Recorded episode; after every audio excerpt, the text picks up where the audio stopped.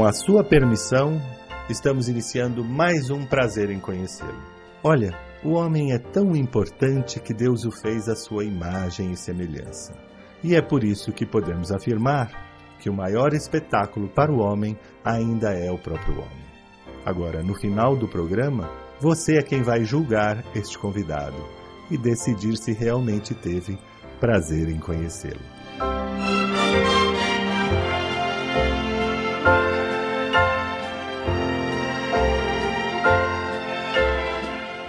Brancato Neto apresenta Prazer em Conhecê-lo.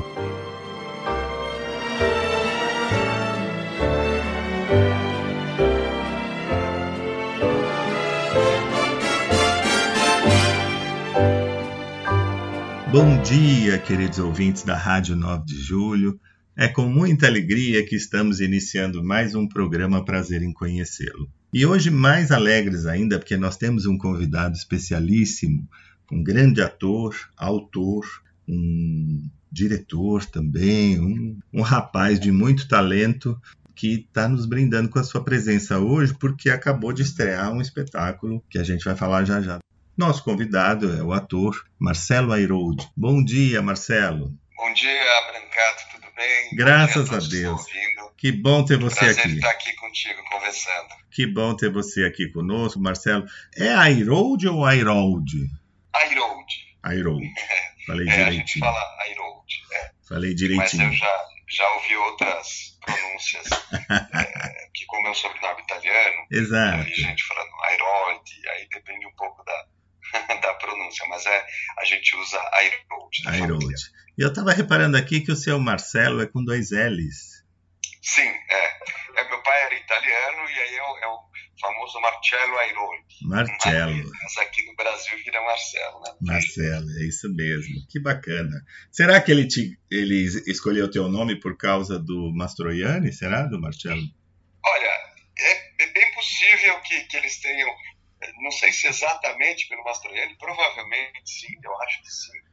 Acho que já comentaram isso uma época, porque eu sou, é, eu nasci em 1970, Sim. quer dizer, uma década em que o cinema italiano tinha grandes preciosidades. Aí É, o tá. Mastroianni era um ídolo, né? Então, Era. meu pai veio de lá. é, e Marcelo é um, é um nome muito comum dessa década também, né? Também. Por conta do Mastroianni, com certeza. Então, algum, alguma influência teve, com certeza. É verdade. Eu lembro que no colégio eu meu nome é Paulino e eu detestava esse Uhum. nome, né? E aqui em São É. Paulo havia uma pizzaria, Paulino ainda mas era muito famosa. É. E todo É. mundo no colégio me perguntava se eu era da pizzaria, etc. Tal.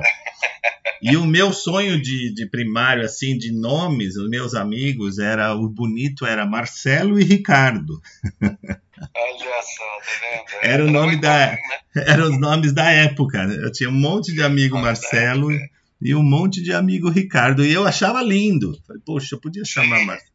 Mas eu sou neto, né? Então, o meu nome, meu, meu avô era Paulino e o meu pai Nossa, é Júnior, né? E Paulino Rafante, É. várias pessoas tem, tem. são. É. É. um nome, é um nome italiano também. Italiano. Né? Paulino italiano. Italianíssimo, eu sou brancato, né? A gente é de Brancato, origem. Paulino Brancato. Tutti italiani. Tudo. Tudo, tudo. Siciliano ainda, para ser mais exato. Olha só que beleza, É. coisa boa. Mas eh, a gente de criança tem essas coisas, achar bonito o nome né, do, do outro, da gente nunca é, né?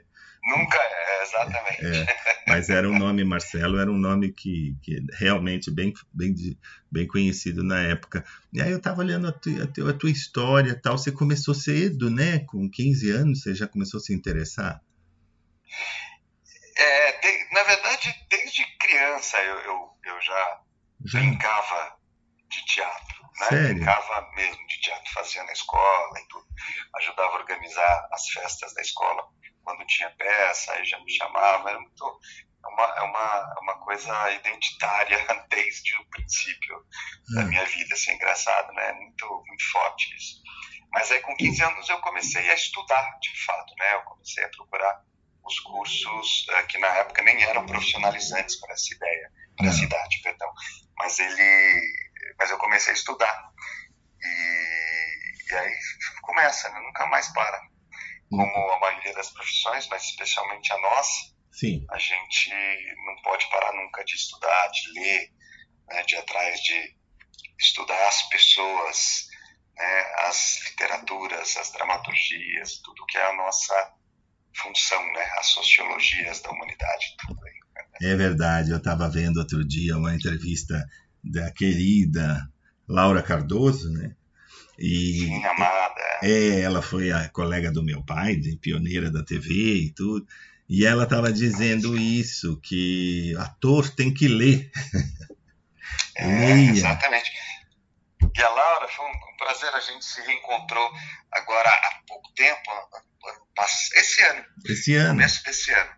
É, a gente, ela fez um trabalho é, com a voz dela para um espetáculo que eu escrevi e dirigi, chamado E o Zé Quem É, espetáculo para o público infanto-juvenil. E ela faz a voz da justiça Sim. no espetáculo. Então foi um prazer encontrá-la. Ela fez com tanto amor, tanto talento. É. E é uma coisa linda de ouvir. É lindo de ouvi-la e é impressionante quando a gente entrevista que ela continua sendo uma menina, né? É, ela é muito, ela tem uma vitalidade, É. um pensamento rápido, ela é muito ligeira. E ela é uma menina, o jeito de falar e rir, as coisas. Você, parece que você está conversando com uma menina, é tão bonito isso. Eu vi essa, inclusive vocês receberam, ela recebeu uma homenagem, né? De uma sala em nome dela. Foi, foi lá em Barueri, que eu, eu sou de Barueri, né? Eu nasci em Barueri, eu, eu durante muito tempo dirigi o departamento de cultura na cidade, Sim. é uma cidade que eu tenho um vínculo muito forte sempre.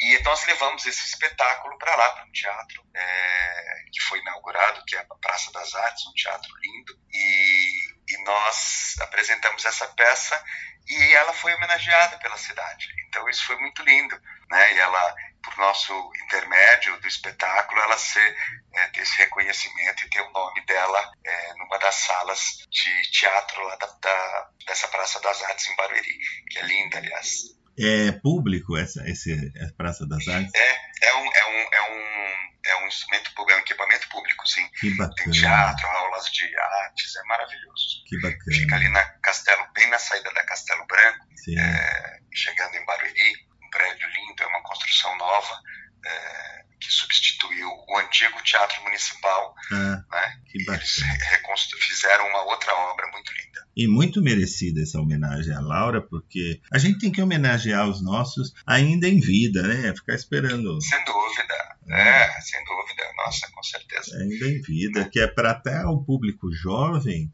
quando, né, quando vai a um teatro, vai à sala Laura Cardoso, se ele não conhece, ele digita ali no aplicativo e ele vê que ela está aí em plena atividade. É importante isso para a cultura. Exatamente, exatamente. Muito importante. Porque a pessoa não fica melhor ou boa depois Não. que morre, né? Ela, ela já é quem é, ainda mais uma, uma pessoa com, com toda a trajetória artística da Laura, É, ela é quem é em vida. é, né?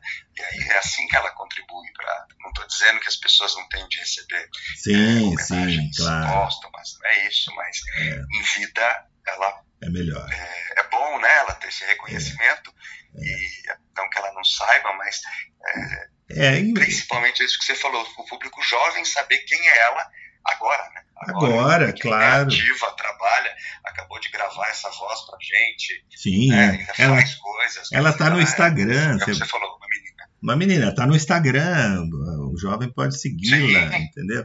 É. Então, isso que é claro, geralmente as, as, as homenagens póstumas geralmente são para tentar corrigir alguma injustiça, né, algum erro, mas, é Uhum. como você disse, se não merece em vida, não merece depois de morto também a homenagem. Exatamente, né? É, aí parece que é uma ação, é uma boa ação de quem oferece, né? Entre aspas, né? A pessoa parece que querer. só porque morreu. É como, é como ser chato. Meu pai dizia assim, não tem... Fulano tá, tá chato porque tá velho. Meu pai dizia, não, não, tem gente que é chato a vida inteira mesmo. Desde moço já é chato. Fica um velho chato, senão não, não é a idade. Mas eu queria que você contasse pra gente, acabou de estrear essa, essa grande obra, O Outro Borges. Que sensacional! Como é que esse, esse projeto apareceu na tua vida? Como é que foi essa, esse encontro? O, o Outro Borges é um texto é, brilhante do Samir Yazbek. Sim. É, é um texto que há muitos anos ele vem elaborando e lapidando. E acho que agora chegou no seu formato, uh, a sua melhor forma dramatúrgica para ser apresentado. Isso ele mesmo acha, isso também considera, e eu, eu concordo plenamente. Dirigido, o espetáculo é dirigido pelo Marcelo Lazarato. Sim. E a gente estreou no Sesc Pinheiros, ficam, vamos ficar até o dia 10 de dezembro, às sextas, sábados e domingos. E é um espetáculo que fala do universo do Jorge Luiz Borges, que foi dos maiores autores da, do realismo fantástico, né, da literatura fantástica do mundo. Ele é um, um, escritor respeitado absolutamente no mundo inteiro, argentino, mas ele é, é um personagem do mundo e, e é reconhecido por todos em todos os países, já foi homenageado em muitos países por conta da qualidade do trabalho dele. E o, e o Samir, ele foi muito feliz em juntar alguns aspectos biográficos do Borges, Sim. mas é, rechear o texto com essa realidade fantástica, com esses planos de comunicação que vão além do plano somente da realidade, do que a gente vê no dia a dia. Ele ultrapassa isso, que é o que o, que o Borges faz na sua literatura. Ele trabalha com sonhos, com labirintos, né, é. né, que são imagens muito potentes do nosso inconsciente, e o Samir conseguiu é, alinhavar todos esses aspectos numa dramaturgia realmente brilhante. E junto comigo estão no elenco a Lilian Blanc, querida, que faz a minha mãe, eu interpreto o escritor, o Borges. Temos a Luca Agnelli, que faz a governanta, o André Garoli, que faz dois personagens, que é o, o gaúcho, né, que é o gaúcho argentino, né, vamos dizer assim, é. os pampas argentinos. O, ele faz um outro personagem que é o engenheiro, a Ilo Sintra, que faz a esposa do escritor, é. que é, na vida real, a, a, Maria Kodama, né, uma mulher com quem ele casou nos últimos dias, no, último mês de vida dele, é. e herdou todos os direitos das obras dele. É, temos também o Dagoberto Feliz, que faz o filósofo, que é um, um personagem mágico que alinhava todas as relações entre as outras personagens, e a Chiara Lazarato, que é uma jovem atriz que representa justamente o outro Borges, que o Borges está numa passagem, ele está indo, ele está no, no, nos seus momentos finais de vida, vai fazer uma viagem e esse filósofo é, que é um personagem fantástico, literalmente no sentido de ser é, ter a ver com esses com o universo borgiano, ele propõe ao Borges, vamos dizer assim, apresentar o Aleph para essa menina.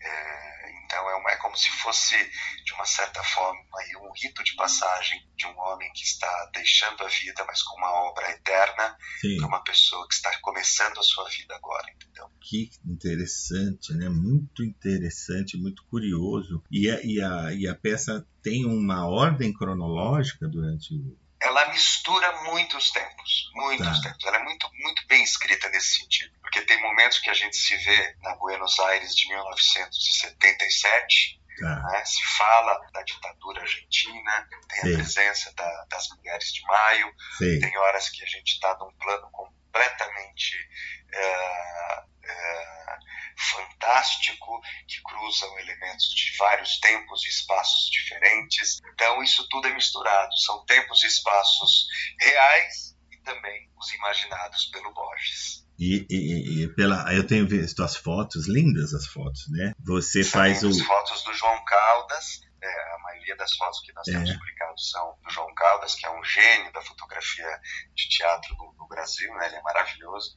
E são fotos muito lindas mesmo. O cenário está lindo, o cenário da, da Simone Mina, a iluminação do Guilherme Bonfante está incrível, né? Então é, é um espetáculo que, além de uma é, história muito bonita, interessante de ser contada, não só para quem conhece Jorge Luiz Borges, quem já é, tem afinidade com a obra dele, mas para qualquer pessoa que goste de arte, é, é um espetáculo que vai além das próprias páginas do Borges. Ele vai para um, uma coisa mais universalizada mesmo, para todas as pessoas. E, e, ele é lindo esteticamente. Então a é. iluminação é. é um primor, bem como a cenografia, os figurinos. Então é um espetáculo que é muito lindo mesmo. É, eu tenho uma das fotos aqui lindas, é, você e a Chiara, e, e, e você você está fazendo um Borges já bem senhor já, né? O, é, nessa foto. Ele, né?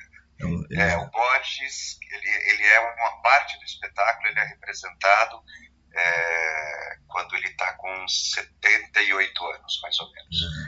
É, então, é, existem misturas do tempo né, nessa, nessa peça, mas ele essencialmente ele tem essa idade no espetáculo e, a, e, ele ainda tinha uma relação muito forte com a mãe. A mãe dele morreu com 99 anos, então pessoa muito presente na vida dele, porque como ele ficou cego em 1955, se não me engano, Sim. ele parou de enxergar, né? Ele foi, na verdade, gradativamente. Era uma doença que, é, infelizmente, chegou para a maioria dos homens da família dele. Eles ficaram ah. cegos é, e ele era hereditária essa doença. E aos 55 anos ele ficou cego. Então ele tinha que é, ditar para a mãe. Para a mãe os textos que ele queria escrever e ela lia os livros que ele queria ler, já não podia mais. Então é muito linda essa relação e ao mesmo tempo uma relação muito forte, de muita, uh, muita paixão entre os é, dois. Muita dependência, né? Imagina você. Muita dependência. Né? Você depender de uma pessoa para ler e para uhum. ouvir, e ao mesmo tempo essa pessoa é a própria mãe, né? Dá uma mistura aí de um é. médico. Ele, nunca, ele nunca casou, né? Assim, ele não teve filhos, ele casou no final da vida com a Kodama. Então a relação dele realmente era com a mãe. Muito forte com a mãe. Né? É. E ele, ele se casou no fim da vida, será que justamente para deixar a obra para Kodama? Será que foi Kodama, intencional? É, eles tinham, eu, eu acho que sim. A mãe já havia morrido quando ele morreu, tá. mas é, ele tem, tem muita, muitas histórias que cercam isso, né? Porque ele na Argentina ele é amado por uns, odiado é. como todo grande artista claro. e como todo grande homem, ele era controverso, então ele chegou a tomar decisões de apoiar, por exemplo, os militares e depois, obviamente, se arrepender, especialmente com, com o que aconteceu, com o que virou a ditadura Sim. na Argentina. Né? Então ele, ele teve, como todos nós, vivemos a vida intensamente, temos muitas contradições. Claro. E ele, é, muita gente duvidava desse amor dele pela Kodama e vice-versa, porque ela é 32 anos, 35 anos mais, nova que ele foi. Né? Então, achavam que era uma relação de interesse, né?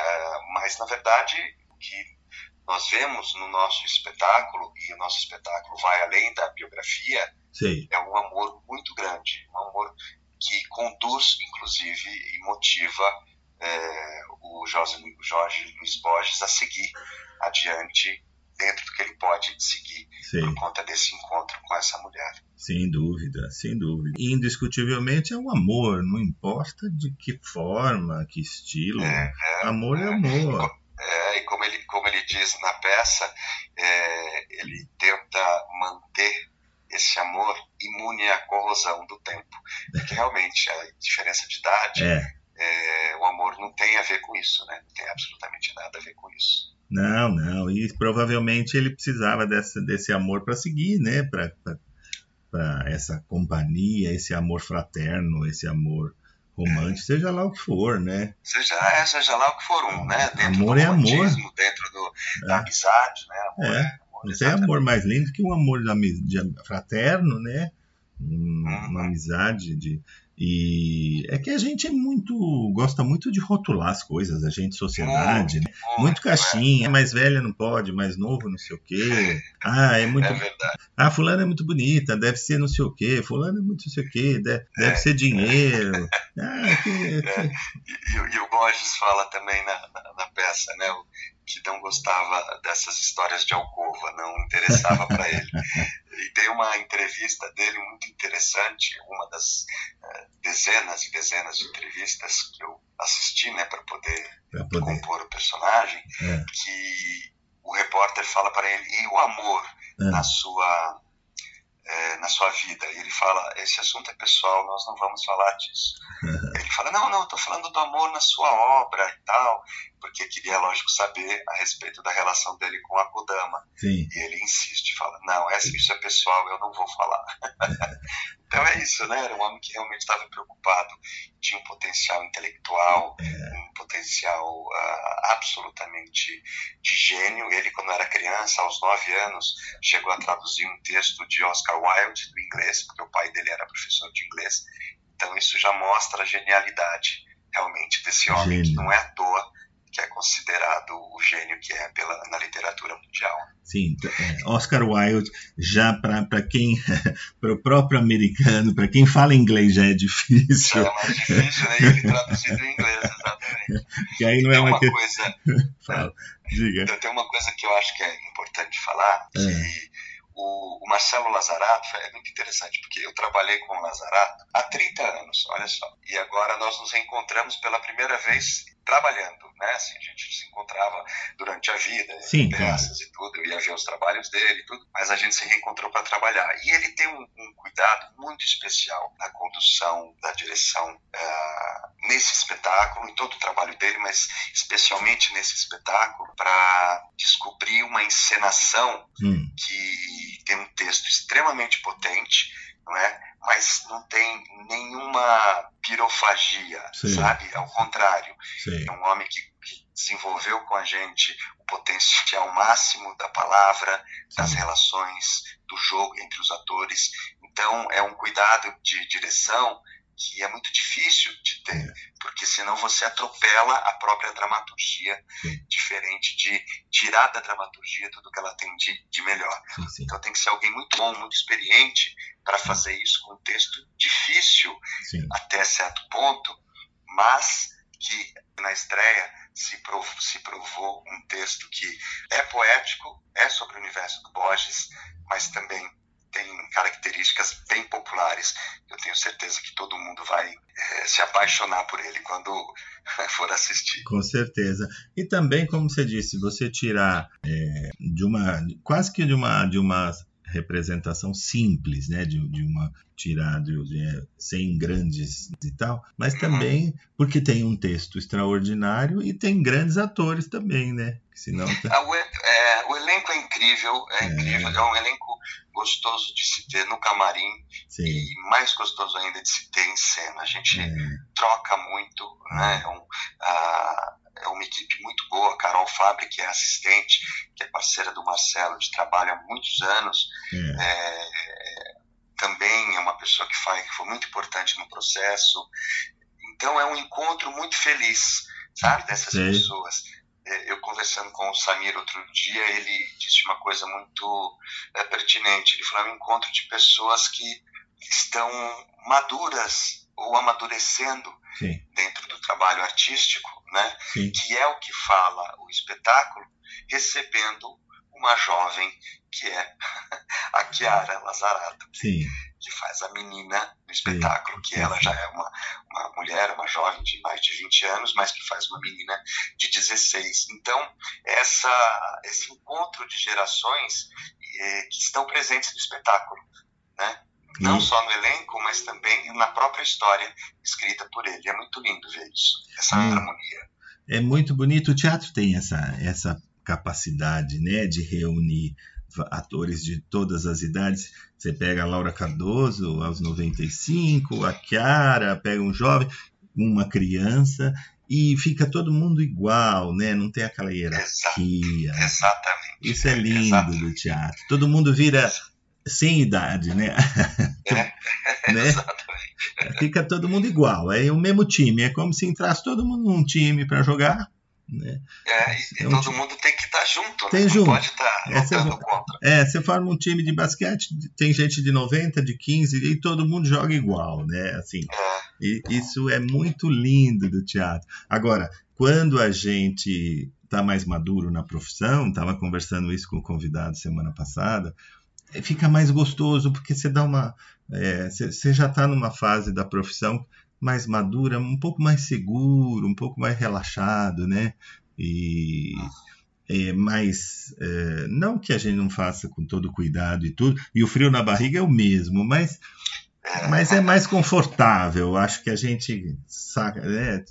É, é, é, a maturidade. Esse, ah, é, essa maturidade, esse, essa soma, né? Você vai somando. Eu acho que com mais... você com 20 anos de teatro, você você tira um pouquinho as a, a, para as arestas, né? Algumas coisinhas menos importantes passam a não nos preocupar mais. Sim. A gente exatamente. faz o melhor, mas se preocupa um pouco menos com o fracasso ou com a crítica. Eu acho que a gente vai é. ficando mais, vai ficando mais, mais gostoso e o público sente isso, né? Não tem uma forma de você ser bom ator se não estudando, lendo e trabalhando, né? Não tem ator teórico, né? Não, exatamente. Tem que não tem. ter prática. Tem que é ter. E você vai, você vai, você consegue enxergar a sua melhora, né, no, no, com o tempo, né? Eu acredito. É, é, eu acho que tem, tem uma coisa uh, que é muito interessante, porque quando você é um estudante de teatro, é. É, você tenta assimilar o máximo possível todas as informações que chegam a você vindo dos professores ou dos diretores, né, ou de atores mais experientes, dos livros e tudo. E, e essa dedicação, esse mergulho, ele fica e serve para o resto da vida. Claro.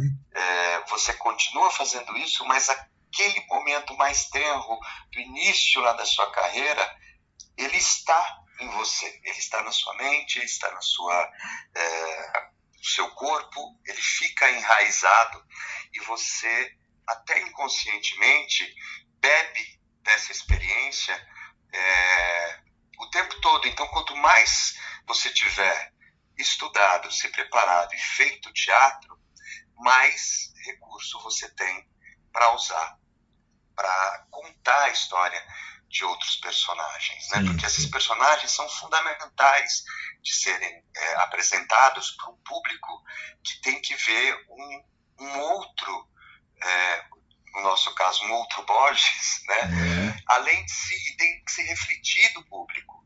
E quanto mais material você tem, claro. mais rico você pode fazer interpretar esse personagem, né? Exato. E, e, e reflexo, o reflexo com o público fica mais nítido e é melhor.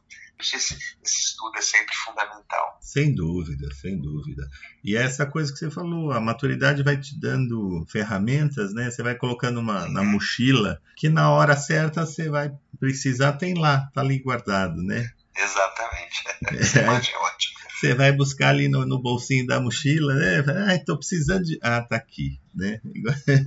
Isso é muito gostoso. E ao mesmo tempo é muito importante você ter jovens juntos nos projetos, né? Sem dúvida, sem dúvida. Essa... E eu acho que esse espetáculo, ele, ele fala tanto para o jovem. É. Fala tanto para o jovem, porque tem essa personagem, que é a menina, né, que é a jovem, é, que está em busca de, de, saber quem é, né? Quem, em busca de si mesma, em busca de conhecer a vida. E, e todo jovem é, passa por isso, tem isso. A gente sempre tem é, esses degraus né, da maturidade, é. eles nos colocam em outras situações, mas feliz daquele que tem esse espírito jovem dentro de si o tempo todo.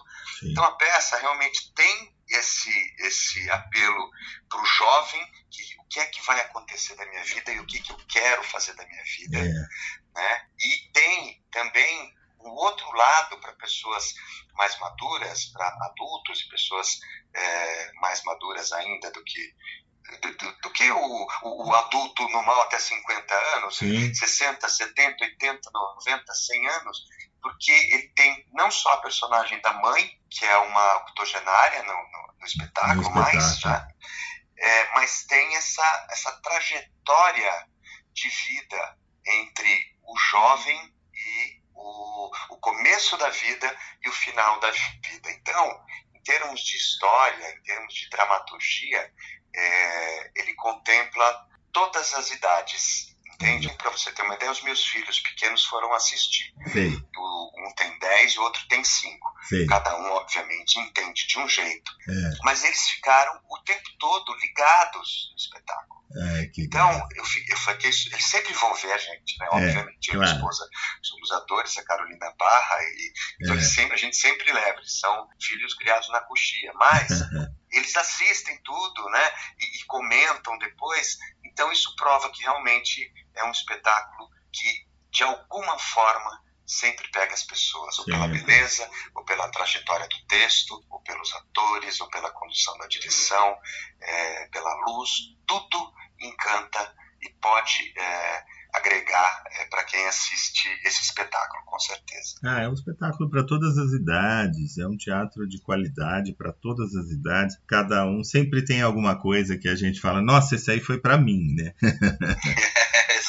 E quando você assiste mais de uma vez, você vai achar outra coisa, né? Num outro momento vai descobrir uma outra coisa que foi para você. Essa é a magia do teatro, né? Que a gente sai pensando, é, você sai da peça e você tem uma semana refletindo, no dia seguinte você lembra de uma frase, você lembra de uma.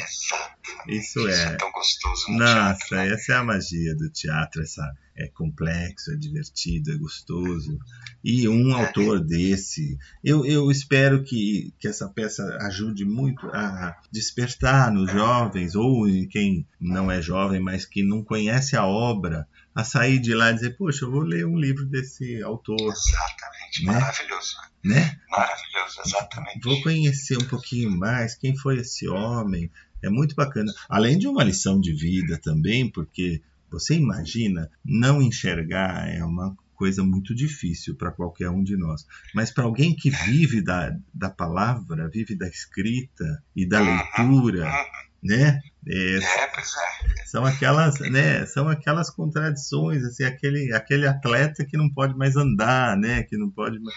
Puxa. É, é, como é que exatamente? E aí ele ele ele continua, né? Sim. E muitas das, das obras é, especiais que ele escreveu foram depois desse período. Então, depois desse período. ele realmente era, era um gênio. E você, uma coisa é você organizar o pensamento no papel, Sim. outra coisa é você organizar o pensamento é, e ditar esse pensamento para alguém. Né? Então, são caminhos diferentes Sim. de expressão, né? Ou, vias diferentes de expressão que tinham que chegar na folha de papel depois. É. Como, como um texto literário. E ele e pega. Um homem que escrevia, é. que lia, né? E ele era um homem fascinado por livros, né? Claro. Tem essas brincadeiras que dizem que ele foi o maior leitor de todos os tempos, né? E ele fala isso que ele se orgulhava muito mais dos livros que ele tinha lido do que daqueles que ele escreveu, Olha. porque ele tinha uma grande paixão pela literatura. É muito, é muito bonito isso, porque é, ele não leu muita coisa, né? Ele ouviu, né? E... É, depois ele ouviu, é, exatamente. Depois e... ele passou só a ouvir. A ouvir. Então, poxa, e é uma lição, né? Porque você diz, ah, tudo bem, né? É um fato, não enxergo mais, mas vou seguir. Seguiu com a mesma carreira e até melhor, né? Talvez até tenha ficado melhor, até passou a enxergar mais, né? Depois. É, ver de outra forma, né? É, Exatamente. Então isso também é uma lição para qualquer um de nós. Olha, é, não tem obstáculo que te impeça de fazer aquilo que você quer fazer, uhum. aquilo que você é bom de fazer. Poderia ter desistido facilmente, né? Exatamente, se entregado, né? É, claro. É, e, e, não feito mais, ter feito mais nada, é. mas não é o caso dele, realmente é. ele Aliás, fez, fez coisas extraordinárias depois disso, né?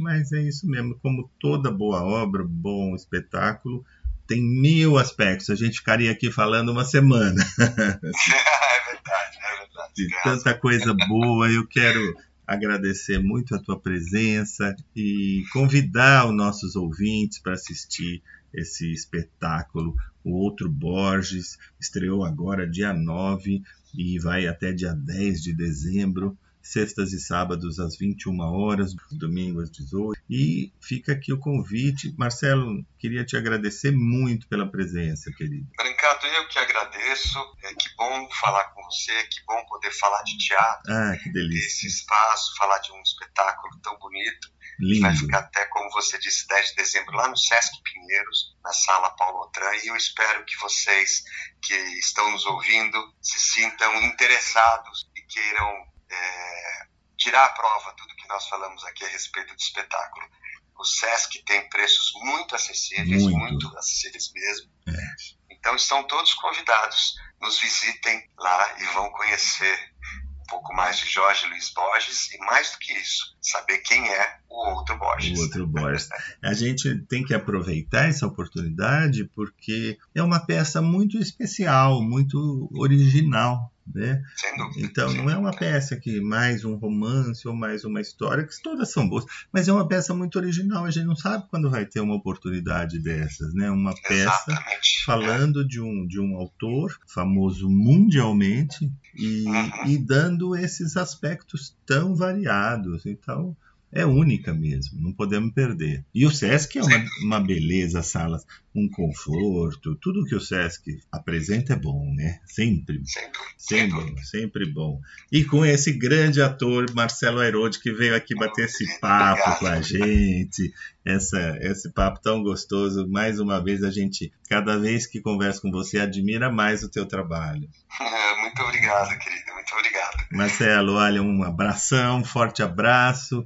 E até a próxima, se Deus quiser. Até. Obrigado, Obrigado querido. Obrigado. Tchau, tchau. tchau. Prazer em conhecer Design e Decoração com Paulo Brites.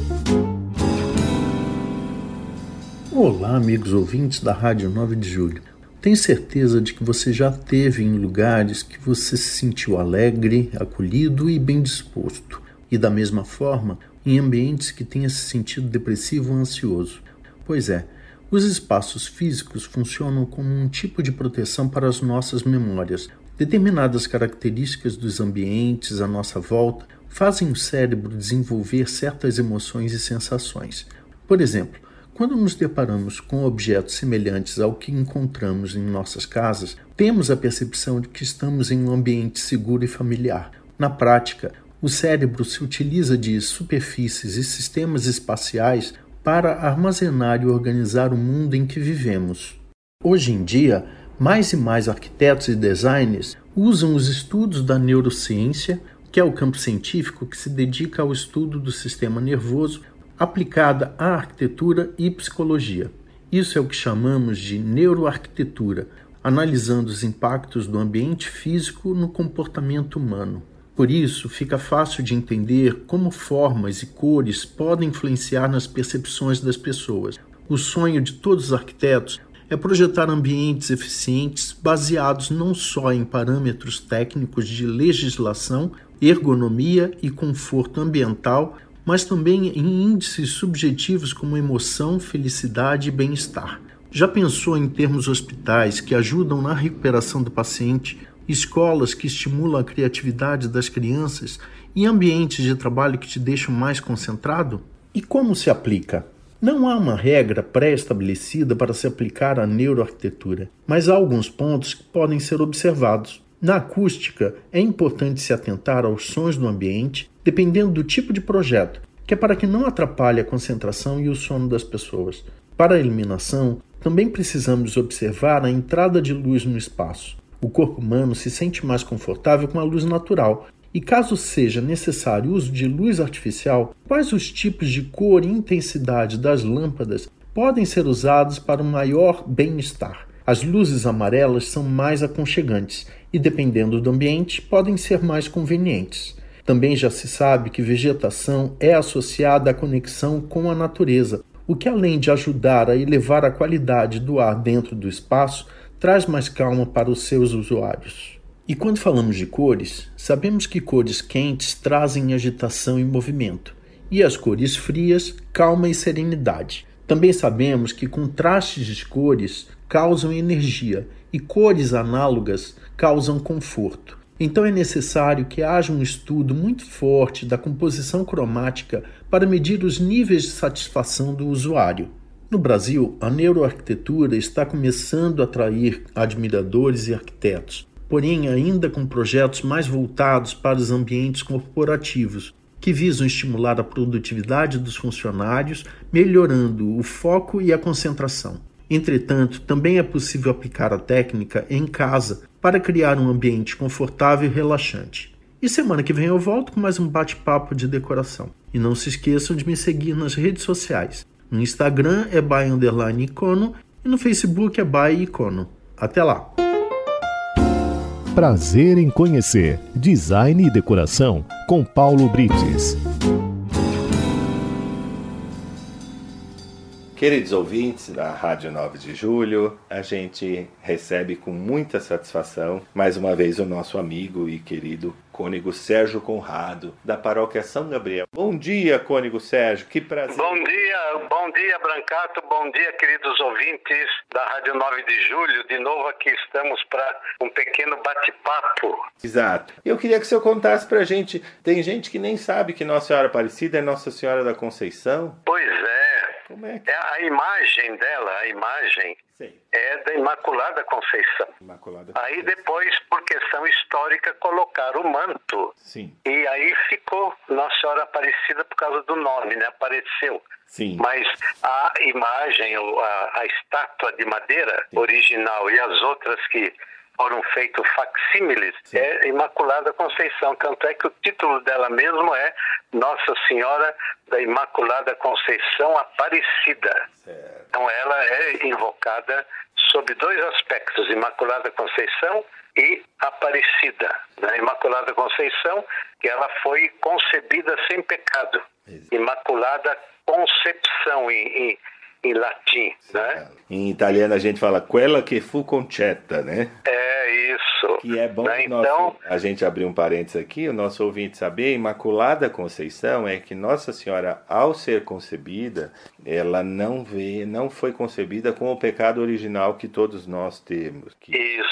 E ela já foi concebida sem pecado. Não tem relação com a virgindade de Maria, isso é outra coisa, né? É outra coisa. Tem gente que acha que ela é imaculada porque ela é virgem. Não, isso não, ela é imaculada porque ela já foi concebida pelo, né, por Santana e São Joaquim. Na concepção, ela não tem que ela seria a mãe de Deus, ela É, que não teria sentido, né? Ela ter o pecado original e ser a mãe de Jesus. Jesus né? veio justamente para nos libertar desse pecado original. Exatamente, do batismo. Né? Mas como ele, ela quando foi concebida, Jesus não tinha nascido ainda. É verdade. É daí que vem a Imaculada Conceição, quer dizer, foi concebida sem nenhuma mácula, sem é... pecado. Não tem nenhuma conotação sexual de virgindade aí que as pessoas misturam muito. É. Essa é, a virgindade de Maria existe, claro, é dogma, mas é, é outro dogma. E depois, então, ela foi é, tida como a padroeira do Brasil, né? ganhou a coroa, etc, etc, já desde o tempo da princesa Isabel. É verdade, né? É. A mesma que deu a ideia de fazer o Cristo Redentor. Foi, foi a princesa Isabel que? Foi a ideia da princesa Isabel. Eu vi um documentário muito interessante, tem vários desenhos Sim. do Cristo. Ah. primeiro era um tipo assim, coração de Jesus.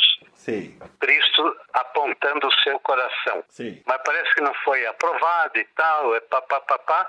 E no fim foi o desenho escolhido, é esse que está lá em cima. Bem bonito, né? Bem bonito mesmo. É. Bem bonito. Então, assim, Nossa Senhora Aparecida também ela veio do tempo da princesa Isabel, princesa Isabel. Né, que foi o conde de Assumar, que é, foi no tempo dele que foi achada a Nossa Senhora pelos pescadores. Ah, né? É, e depois todo mundo sabe aquelas histórias do cavaleiro que queria entrar na basílica a cavalo, é, o, o, escravo que correu lá para a igrejinha dela para não ser martirizado no, no, no, na praça lá e tal, né? Então, ela foi a pouco a pouco ganhando esse título de padroeira do Brasil. E ela é como São Pedro é, é, é também São Pedro é o padroeiro civil do Brasil, né? Já no tempo do Dom Pedro, do, do é Dom Pedro II. É verdade. Tem até uma história, não sei se é real, que a que a princesa Isabel teria doado umas joias para fazer a coroa de Nossa Senhora. É, é, é verdade. Existe uma história assim. Porque a imagem, a Nossa Senhora da Conceição, ela era já muito muito cultuada já há tempos em Portugal, né? É, era muito real. conhecida. É, a família real já era. É, sem o manto. Sem o manto. Só a imagem, né? Imagem. Depois aqui no Brasil é que colocaram o manto e ficou tão bonito, né? Tão característico dela. Sem dúvida, sem dúvida.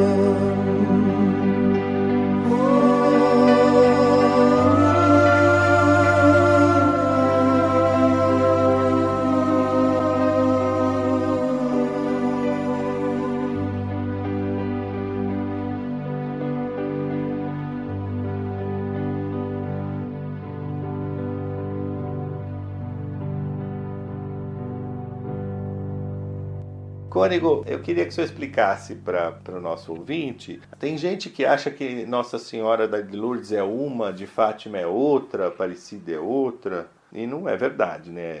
Não, é uma, é uma única Nossa Senhora. Única, é a mãe de Jesus, Maria Santíssima, mãe de Jesus, aquela que deu a luz a ele, que o acompanhou na vida dele, no seu crescimento, educou, depois acompanhou no Calvário, né?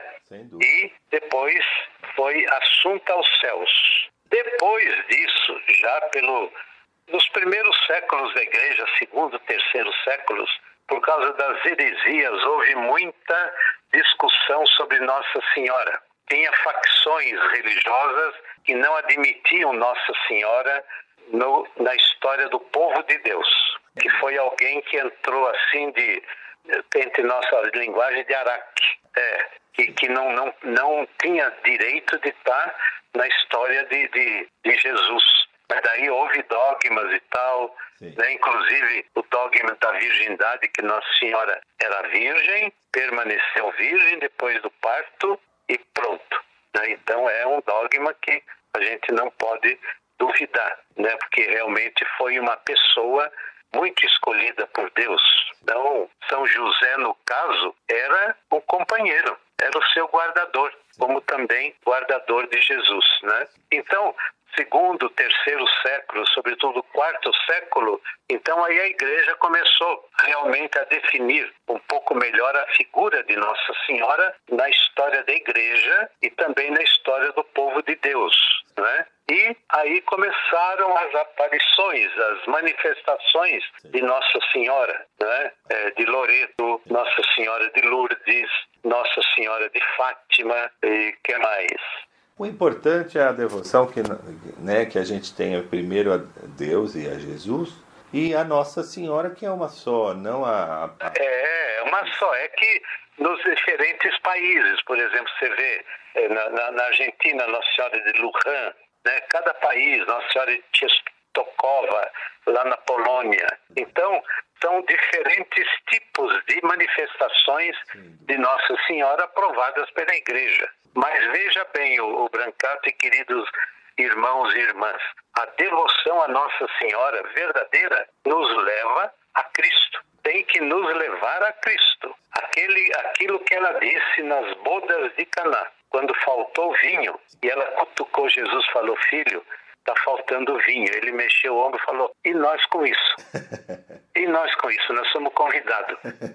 Ela não titubeou, falou para os garçons lá e tal: façam tudo o que ele disser. E ele disse então para os caras lá: encham essas talhas de água. Encheram-nas e ele transformou a água em vinho. Então veja, ela nos leva a Jesus Cristo. Não para nela. Ver, o verdadeiro devoto de Nossa Senhora tem que ter muito bem claro isso. Não é Nossa Senhora que faz o milagre. Não. Ela intercede por nós. Não, ela fica muito triste se a gente. Senão ela vira deusa. É, Nossa Senhora. Ela não é deusa. O trabalho não. dela é sempre nos levar a Jesus e nos levar à santidade e à oração, né, Cônigo? Exatamente. Por exemplo, você pega o terço. O terço, o que, que é? É meditação sobre Nossa Senhora? Não. É meditação dos mistérios da paixão, morte e ressurreição de Jesus Cristo através da oração da Ave Maria. Mas se a gente não meditar nos mistérios do terço, ainda mais o São João Paulo II acrescentou os mistérios luminosos, que é o batismo de Jesus, que é Jesus pregando a, a, o reino de Deus, as bodas de Caná, a glorificação e, por fim, a instituição da Eucaristia, a gente não contempla os mistérios de Jesus do terço, a gente só está no blá blá blá na Ave Maria. Né? Então a gente precisa tomar muito cuidado, não fazer do terço um blá blá blá. Tem que meditar. Exatamente. Então Nossa Senhora nos leva a Jesus Cristo. É, esse é, é o papel dela, né? É nos levar Sem dúvida. a Jesus Cristo.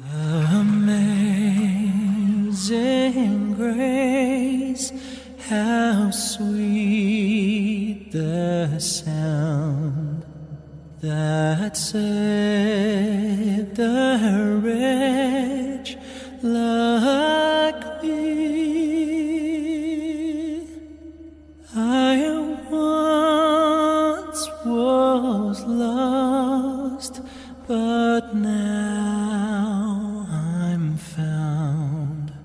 Was blind, but now I see. was grace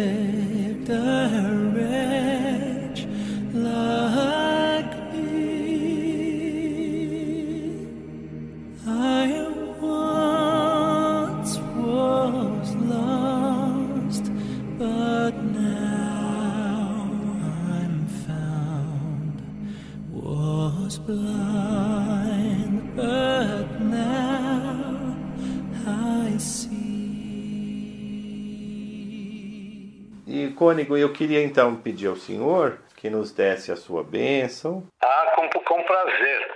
Mas antes eu gostaria de rezar uma consagração à Nossa Senhora. É, é- é curta, né? É que normalmente os redentoristas rezam lá em Aparecida. Né? É o seguinte: Ó Maria Santíssima, recebei-me, vós que o Cristo crucificado deu-nos por mãe, no ditoso número de vossos filhos e filhas, acolhei-me debaixo de vossa proteção, socorrei-me em todas as minhas necessidades, espirituais e temporais, sobretudo na hora de minha morte. Abençoai-me, ó celestial cooperadora, e com vossa poderosa intercessão, fortalecei-me em minha fraqueza, a fim de que, servindo-vos, fielmente nesta vida, possa louvar-vos, amar-vos e dar-vos graças no céu por toda a eternidade. Assim seja. Amém. Então, que nosso Senhor Jesus Cristo, por intercessão de Sua Mãe Santíssima, sob o título de Senhora Aparecida, derrame as melhores bênçãos sobre o Brancato, cada um dos seus ouvintes queridos, em nome do Pai, e do Filho, e do Espírito Santo. Amém. Amém, Cônigo. Cônigo Sérgio Conrado, da Paróquia São Gabriel, muito obrigado pela sua participação. Foi um prazer tê-lo aqui conosco e até a próxima, se Deus quiser. Tá, um grande abraço a todos. Obrigado, Cônigo. Um forte abraço. Até a próxima. Obrigado. Tchau.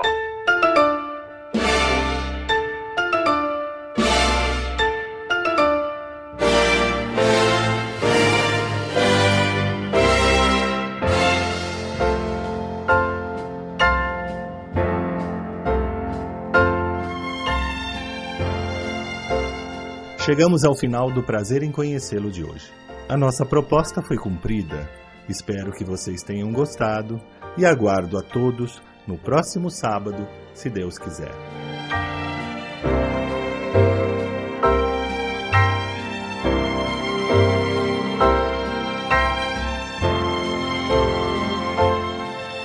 Prazer em conhecê-lo, com Brancato Neto, todo sábado, das sete e meia às nove da manhã.